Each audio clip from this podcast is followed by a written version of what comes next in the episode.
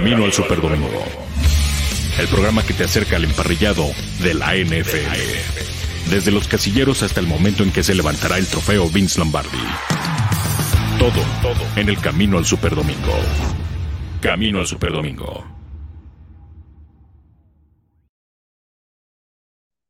Hola, ¿qué tal? Buenas tardes.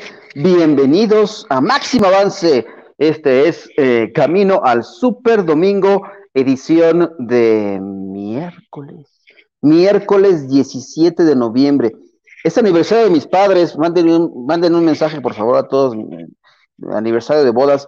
Cumplen 49 años de casados. Yo les diré que tengo como 45, ¿no? 6, no sé. Bueno, gracias a todos ustedes que nos acompañan en este programa de Camino Super Domingo. Hoy, que es miércoles 17 de noviembre eh, y que hablaremos de eh, el protocolo de la NFL contra el COVID. Están aumentando los casos de contagio en Estados Unidos y en el mundo entero. Estamos en una nueva ola. Eh, tristemente, esto todavía no está contenido, no sabemos qué va a pasar, pero la NFL está tomando medidas al respecto y está uh, fortaleciendo los protocolos. Mandó un memorándum a todos los equipos de la NFL para fortalecer eh, las medidas de prevención, eh, inclusive de cara a lo que será pues, las fiestas eh, en Estados Unidos, viene la más importante eh, con el Día de Acción de Gracias. Va a haber revisión obligatoria para los jugadores en fechas específicas, además de que le han pedido a cada uno de los equipos reforzar el seguimiento de los protocolos. ¿Y eso qué significa? Que van a poner cámaras vigilando que los jugadores vayan llevando eh, diario el tema de eh, cubrebocas y situaciones dentro de las instalaciones de los equipos, inclusive cuando estén en las cafeterías, cuando estén en los gimnasios, así sea un gimnasio al aire libre, así sea un gimnasio en puerta cerrada, tienen que seguir protocolos porque los contagios suben y suben y esto pues no se ha contenido. Así que es el tema de hoy, eh, de este programa de Camino al Super Domingo, pero hoy quiero darle la bienvenida. Tenemos una cita hoy con el doctor curandero, vamos a hablar del Injury Report. Rodrigo Gutiérrez, alias el curandero, guion bajo 13. ¿Cómo estás, Doc? Buenas tardes. Hola, abuelo, pues aquí feliz de estar en miércoles en Camino al Super Domingo, en máximo avance contigo. Eh, triste por mi empate contra Detroit y, este, y preguntándome si estos protocolos del COVID también se aplicarán a Aaron Rodgers. No, él no, él está exento de, ya sabes que ese muchacho no, ese no le puede pasar nada y le pagará una multa y ya, ¿no? Es, es como, es como un hijo consentido, ¿no? La NFL sube la guardia con este tema. Ya veremos qué pasa con esto. Deberían de poner especial énfasis, como bien lo acabas de decir, contra Aaron Rodgers, se va de pachanga, que si se disfraza de John Wick o no, que si la greñita, yo también me dejé la greña por lo mismo, yo, checopión, ya me voy a cambiar de look porque ya no voy a estar como John Wick, así que, este, además que no me quedan, yo doy unas patadas tan buenas como las de ese güey, pero, pero, y también cuido a los perritos, este, pero bueno, así, así, así las cosas.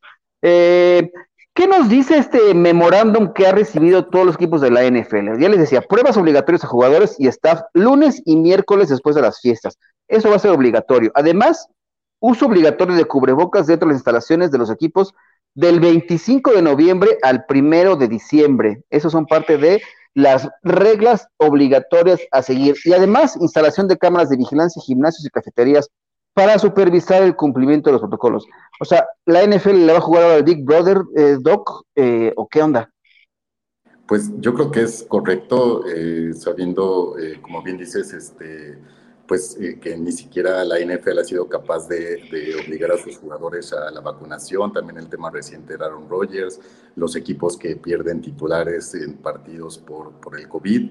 Obviamente estar en congruencia con, con, la situación mundial, aunque Estados Unidos tenga un avance gigantesco en vacunación, pero también viene la situación de la influenza este, estacional, entonces eh, pues con esto se puede prevenir mucho el contagio de, también de influenza y que son síntomas y todo que se pueden confundir eh, fácilmente con COVID. Entonces yo creo que todas estas medidas son correctas eh, para proteger a, los jugadores, que es lo principal, eh, toda la gente que está involucrada y también este, pues, la imagen de la NFL y ser congruente ¿no? con todo lo que está sucediendo. Pues sí, Viro, dices, tienen las vacunas, pero también hay mucha población que, quiere ejercer su derecho de no vacunarse, ¿no? Y creo que son eh, muchos en Estados Unidos que tienen la posibilidad, pero no lo han querido hacer, y muchos jugadores están en ese, en ese, ¿cómo ponerlo? En esa categoría de aquellas personas que tienen disponibilidad de vacunarse, pero simplemente pues no quieren hacerlo. Así que veremos qué sucede. Y para esto vamos a darle pie a lo que es nuestra encuesta del día, porque tiene que ver justamente con ese tema, así que les presentamos la encuesta del día. La encuesta del día. Camino al Superdomingo.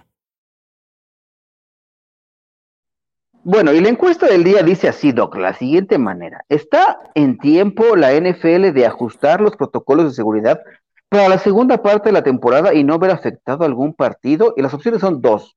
Sí, justo a tiempo. B, no, ya se tardó.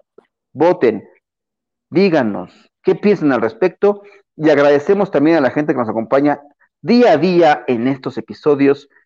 Hoy, afortunadamente, no van a tener que fumarse al abuelo todo el programa o la media hora que va a durar este programa, sino eh, que tenemos la grata compañía del doctor Curandero, porque vamos a hablar de lesiones. Hoy vamos a hablar de lesiones. Afortunadamente, hoy no tuvo cliente, hoy no, hoy no le echó cuchillo a nadie, este, no, no, no, no, no tocó rebanar algunas piezas para nuestro menú de mañana, para el lunch de las escuelas, no, no hay nada de ello.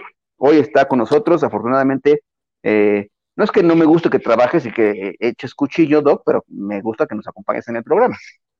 Sí, yo también ya extrañaba estar aquí en, miércoles y, este, sí con, con varias lesiones, este, afortunadamente para ellos no, no quirúrgicas, este, y yo de la encuesta me quedaría con la A, que creo que está justo a tiempo de, evitar algo grande. Y este y bueno la NFL eh, cuando quiere hacer las cosas las hace muy bien. Entonces Vénganos. Este, yo creo que es este un buen momento. Me gusta el optimismo Doc. Mira vamos a hablar de una noticia eh, antes de que entremos con tu sección para darle descanso vamos a ir a un tema en el cual eh, Joe Flaco que fue cambiado de equipo recientemente pues ya que siempre se iba a jugar cuando creíamos que Mike White ya se iba a encaminar a tener ahí una carrera legendaria con los de Nueva York y ser un Joe Namath, pues no, dice que siempre no. Eh, Zach Wilson todavía no está listo para jugar y pues Joe Flaco, que llegó en un intercambio proveniente de las Águilas de Filadelfia, pues va a ser el coreback titular para esta semana para enfrentar a los Delfines de Miami. ¿Se puede esperar algo positivo de Joe Flaco, este coreback que lo conoces bien, Doc, ¿no? Que fue rival de división mucho tiempo, ¿crees que pueda darle un chispazo a esta ofensiva de los Jets después de que Mike White se nos desinfló tan pronto? Pues yo creo que, es lo, mejor que pueden hacer los equipos. Eh, ya vimos que la falta de, bueno, eh, invierten todo y apuestan por un jugador que te cambie por completo la, situación del equipo. Y en este caso son los corebacks y desafortunadamente llegan a equipos que no tienen soporte y sobre todo que no tienen protección en la línea ofensiva y acaban bajando su rendimiento muy feo o acaban con una lesión, ¿no? Entonces, digo, es, es feo decirlo así a Joe Flaco, campeón de Super Bowl y todo, pero bueno, que, que sea el veterano el que se arriesgue en ese sentido y que pueda levantar un poco la la, temporada de los Jets, pero sobre todo que le den tiempo a, tanto a Zach Wilson como a White de, aprender, de madurar, de crecer, de que el equipo les pueda ofrecer más opciones ofensivas y sobre todo una buena protección y de esta forma cuidar sus inversiones, porque sí siento que ha sido una ola de ya varios años de contrataciones muy grandes en, en las primeras rondas y que sabemos que esos corebacks ya ni siquiera acaban con, con sus equipos iniciales, sino en otros equipos y ya ni siquiera de, de titulares.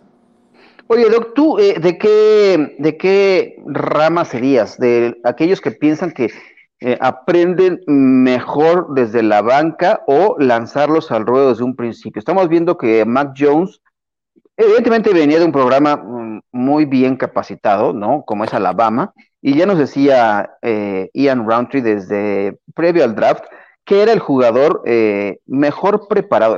quizá no es el mejor coreback en cuestión de talento, pero era el coreback mejor preparado para la NFL y lo ha demostrado con los resultados que ha tenido. ¿Tú en qué, en qué categoría eh, crees que eh, te, calificas tú? ¿Aquellos que lanzan al ruedo a sus corebacks desde el principio, como a Troy Aikman, aunque pierdan los Cowboys 15 partidos en su primer año? ¿O eh, como Patrick Mahomes, mandarlos a la banca, descansar, observar, aprender y después ya lanzarlos al ruedo. ¿Qué te gusta más? ¿Qué aproximación te gusta más? Pues yo creo que depende mucho del coreback titular que tengas en ese momento, pero también para mí es fundamental la línea ofensiva. En el caso de, los Patriotas, eh, bueno, pues es un equipo que a pesar de todo ahí están en la competencia, pero están protegiendo a su coreback, ¿no? Entonces esto, aparte de que puede ayudarlo a desarrollar el juego que requieren, el sistema de juego y la línea ofensiva le permiten evitar este, golpes constantes o una lesión grave. Pero pues ya vimos el caso de Borrow, ya vimos el caso ahora este, de Zach Wilson. Eh, eh, situaciones donde, donde los equipos no tienen ni un sistema que, que, los proteja o los ayuda a crecer y ni una línea ofensiva que haga lo mismo. Entonces, este, yo sí hay un sistema, una línea que te proteja, si los mandaría a aprender desde el principio. Este, a que perdieran, a que cometieran errores y todo. que se cortan a los de chingadazos, me parece bien, Doc, así debe de ser. Sí, sí, sí y este, pues ya también al final de cuentas pues tienen que, que madurar, crecer, pero sí siempre protegiéndolos, porque sí es muy triste verlos este, sufrir lesiones graves desde el año 1. Eso sí, tienes toda razón, no como Joe Burrow. Mire, vamos a hablar también de los Chargers, porque hablando del tema de COVID, uno de los jugadores que justamente pasó a la lista de reservas COVID es Joey Bosa, ¿no? Este eh, defensivo del equipo de los Chargers de Los Ángeles, pues el coach Brandon Staley ha confirmado que se trata de un caso de contacto de riesgo. Es por eso que lo han mandado, eh, no se ha confirmado que tenga, eh, que él esté contagiado, pero pues ahí está la situación. Así está el caso de eh, uno de los hermanos está con los San Francisco 49 el otro ahí con justamente con los maestros cargadores. Así que pues ahí está Nick y Joey.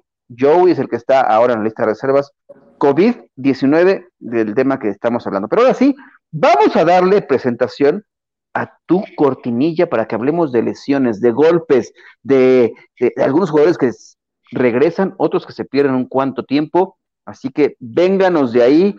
Viene el Injury Report con el curandero. Injury Report. Las lesiones de la semana. De la semana.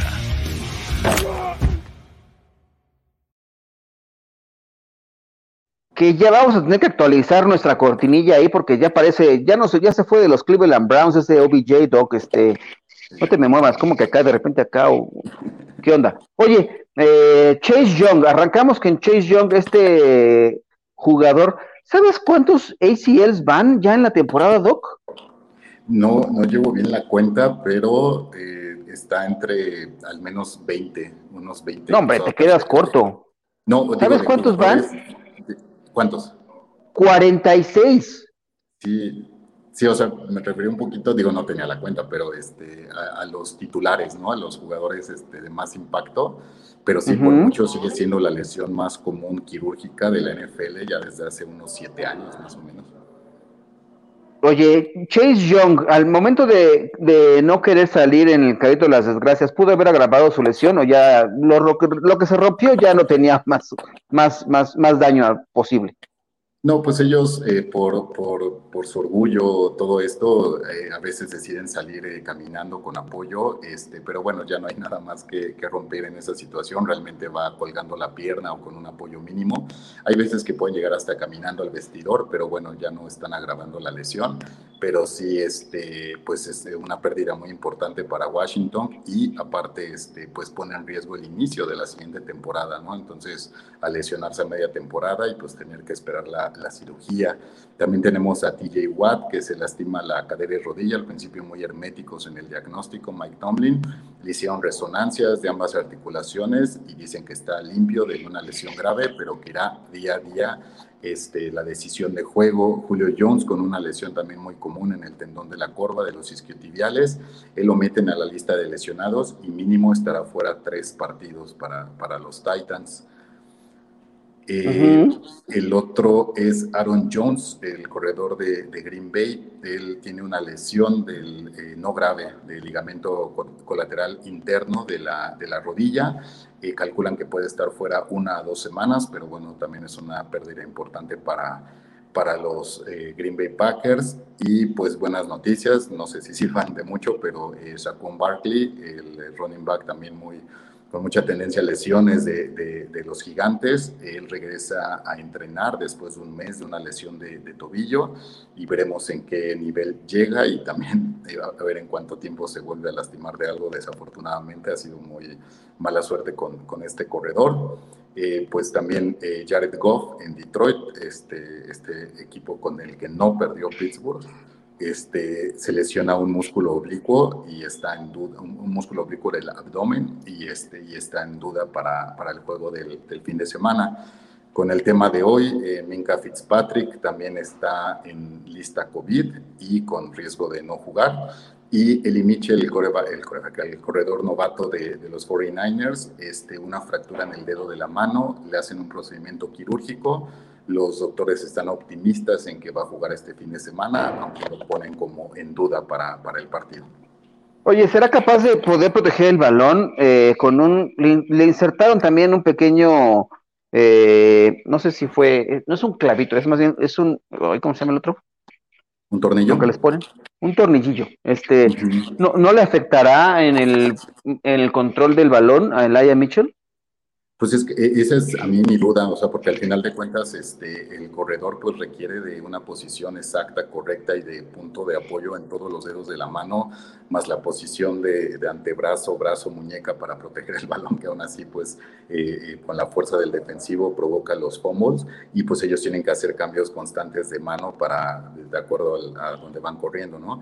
Entonces a mí sí, sí tengo esa duda de que él pueda tener la fuerza, la capacidad de sostener el balón y también que tanto lo están arriesgando a que, a que se pueda lastimar algo más grave y tengan que, que, tratarlo de una manera más complicada. Entonces, este, pero los doctores, bueno, ese era el reporte que están optimistas en que juegue, aunque sí, este, digo, no sé exactamente cómo fue el procedimiento ni nada, pero sí, este, yo en esos casos preferiría descansar un juego al menos y que tuviera 14 días de, de integración de la fractura. Oye, y una pregunta, Doc, eh, con Julio Jones, que finalmente el equipo de los Titanes decidió guardarlo, no, eh, no se habrá grabado algún tema de su lesión porque es un tema de los isquiotibiales, del tendón en la corva.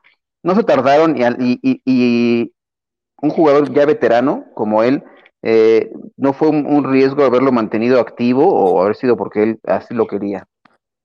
Pues es que el tema de las lesiones estas musculares, sobre todo de la corva de los isquiotibiales, es que es paciencia para que el músculo eh, cicatrice.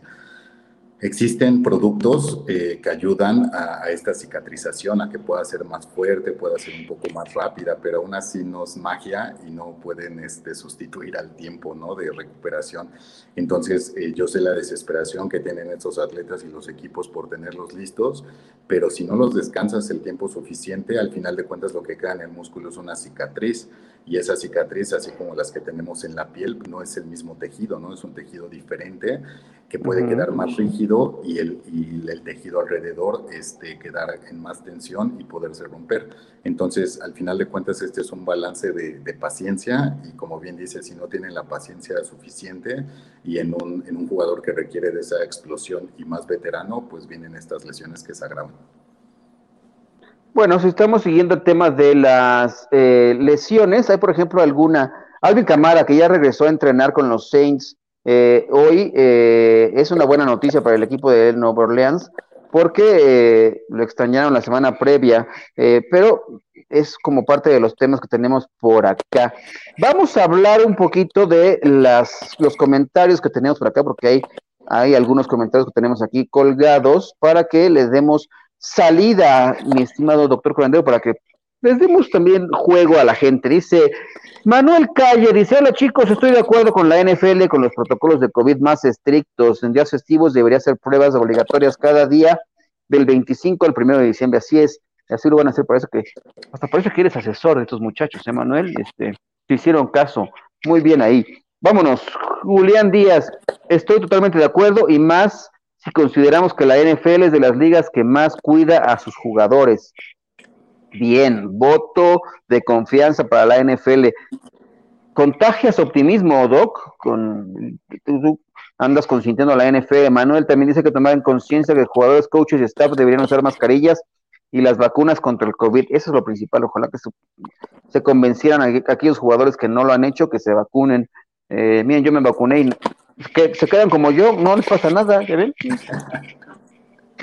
no pasa nada. Manuel Calle, felicidades a tus papás. Gracias, Manuel. Abuelo justo en Hard Knocks de los Indianapolis Colts. Ah, hoy arranca. Hay que ir a verlo. Hard Knocks en ella temporada. Yo sé quién lo está viendo, por eso no nos hacen caso. Yo creo que Grecia Polet nos ha de estar, viendo el programa simultáneo. ¿Qué voy a estar viendo al abuelo y al curandero? Me voy a ver al Hard Knocks de mis Colts de Indianapolis. Pero bueno, vénganos. La siguiente pregunta. No, pues mira, la magia la hace posible Grecia Polet Barrios. Un saludo a todos, me parece muy bien eso de endurecer los protocolos para que no se los salten como el mentiroso de Rogers. Pues no es mentiroso, más bien yo, yo, ya la que, lo que entendimos todos es nuestra culpa, no lo que él, él dijo, lo que dijo, nosotros que somos, que todo lo interpretamos mal, pero bueno, él se responsabilizó a final de cuentas, Iván, no le hagas tanto caso. Este, Indira, está bien establecer mayor control, pero sería la NFL sobre los equipos y de ahí para abajo, para que realmente los staff no se hagan disimulados, Manuel Calle, y con todo, cuidados, hay que cuidarnos, eso sí, hay que cuidarnos, ni modo. Este, así es esto. Felicidades a sus papás. Ah, es de admirar todos los llevos, sí, la verdad es que sí, 49 años juntos. Mis respetos para mis señores padres. Ya les, aquí les estaré mandando sus mensajes. Yo no llegué a los 15, imagínate, de ellos llevaron 49, santa cachucha. Hola, señor Luis Alonso. Me veo más relajado, gracias. Sí, me veo más. Que duren más tiempo juntos, plenos de armonía, comunicación, salud, respeto y amor. Espero mi invitación al evento. Vamos a armar un evento para celebrar, por supuesto, en un campo de americano para que nos hacemos unos pases ahí, que nos invite el Doc ahí al, SEM. Este, ya luego me cuentas qué pasó con el SEM, Doc, este, con Acatlán. ¿Qué onda? Este, lo dejamos para otro programa, porque no es para el nuestro. Este, para encuestas de hoy voy con la opción A, si justo de tiempo se debe cumplir las reglas COVID jugadores, staff jugadores de vacunar y estar cubrebocas. Ya. Oigan, este mm, opción A, están a tiempo siempre y cuando se cumplan los protocolos y no se hagan de la vista gorda, como como todos ya, ya, ya hablamos del mentiroso de, de Aaron Rodgers, no le hagan mentiroso, no le digan mentiroso. Oigan, eh, vamos a hablar de un tema rápido, eh, las efimérides, porque hoy recuerden que ya son programas cortos, porque si no, este, el, doctor nos cobra por honorarios este, y por tiempo. Eh, voy a hablar de un día, ¿qué pasó un día como hoy en la historia de la NFL? Y es un día para recordar. Ocurrió un 17 de noviembre, pero de 1991, Mike Utley, este liniero ofensivo de los Leones de Detroit, quedó eh, paralítico en un partido eh, de la NFL. Estaban jugando justamente contra los Rams de Los Ángeles. Eh, pues evidentemente es una de las grandes tragedias que han ocurrido en la historia de la NFL dentro del terreno de juego. estaban jugando, bloqueando, era la cuarta oportunidad, era el cuarto cuarto de este partido estaba viendo Mike Cutley haciendo un bloqueo, cae, golpea mal y se fractura eh, las cervicales entre las 6 y las 7 y que cercenan la espina dorsal y lo deja sin sensibilidad de la cintura para abajo. Él, a partir de este momento, eh, comenzó su recuperación casi un año después de en su rehabilitación. Él hoy en día tiene una fundación que ayuda eh, a recaudar fondos para tratar de encontrar una cura para este, esta lesión que es terrible. Se ha recuperado de algún modo. Él llegó a caminar, eh, evidentemente con ayuda, eh, nueve años después de la lesión. Hoy está postrado en una silla, evidentemente, pero eh, llegó a recobrar algo de sensibilidad en extremidades superiores, puede mover los brazos, él hace mucho ejercicio, tiene su fundación, T. Foundation, ha recaudado millones de dólares para esta, este tipo de situaciones un, ejemplo a seguir después de lo que, eh, cómo se ha recuperado este hombre, ¿no, Doc? Sí, no, es impresionante además porque eh, la lesión eh, cervical espinal que tuvo le afectó la, autonomía respiratoria y estuvieron a punto de intubarlo en el campo. Fue, fue algo demasiado dramático, o sea, no solo poniendo en riesgo la función, sino su vida. Entonces, pues, o sea, después de eso pues quedó cuadraplégico, ¿no? Como bien dices, sin movilidad del cuello para abajo y el que haya recuperado la, la movilidad del tronco superior, pues es, es, muchísimo, ¿no? Sabemos este, que pues nada, nada sustituye eh, lo, lo, que él tenía, pero al menos tener esa movilidad arriba, pues su calidad de vida puede ser otra.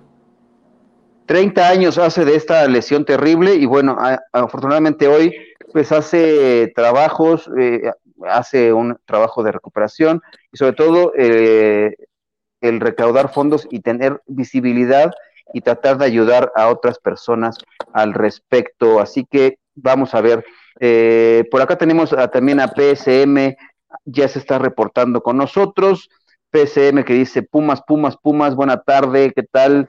Eh, otro mensaje de Manuel Calle, qué equipo le va mañana en el jueves por la noche a los Patriotas o los Halcones?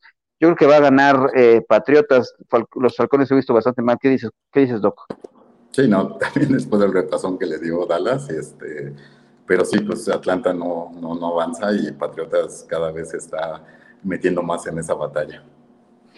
Pues muy bien, Doc. Eh, vamos a rematar este episodio con los cumpleañeros de este día que está celebrando. Aquí, mira, nuestra producción nos pone a Reggie Wayne, legendario receptor abierto de los Colts de Indianapolis, 43 años. Hoy todos somos Colts. Shaquille Barrett, eh, 29 años, este defensivo de los campeones eh, Buccaneers de Tampa Bay. Y eh, Minka Fitzpatrick, este muchacho, mira, ¿lo conoces, Doc? es, es, este, un poco conocido ahí en Pittsburgh, pero pues ahorita tristemente en duda por COVID. Y Jacob Eason, que estaba con los Colts y ahora creo que anda con los Seahawks, ahí ya ha cambiado de aires. Pues creo que hemos llegado a este programa corto. Ah, mire, vamos a ver, Indira Guzmán, que siempre nos manda el complemento del día como hoy, dice, un día como hoy, pero de 1869, se inaugura el canal de Suez y nace en 1790 Auguste, ay, ¿cómo se pronuncia eso, Doc? ¿Tú ¿Qué tal le, manejas acá el Gilles Parlé Möbius? Oh, el creador de la curva del Möbius. Ah, les recomiendo la película Cinta, porque ya, ¿por qué me repites tanto? ¿Cómo se pronuncia eso, caramba? De Argentina, que es excelente, venga, vamos a verla. Sí, eh, y Manuel dice, disfruta el Hard Knocks, la productora, por supuesto, va a estar la producción. Indira Guzmán dice, yo sigo siendo Steelers en las buenas, en las malas, en las peores y en los empates. Pues allá ustedes, cada quien escoge su veneno, ¿no? ¿O qué? Muy bien. Doc, muchas gracias por pasarte por acá a dar una, una vuelta aquí en Camino Super Domingo. No, pues feliz de estar contigo, con la gente aquí en Camino al Super Domingo y gracias a la gente que nos ve y nos acompaña.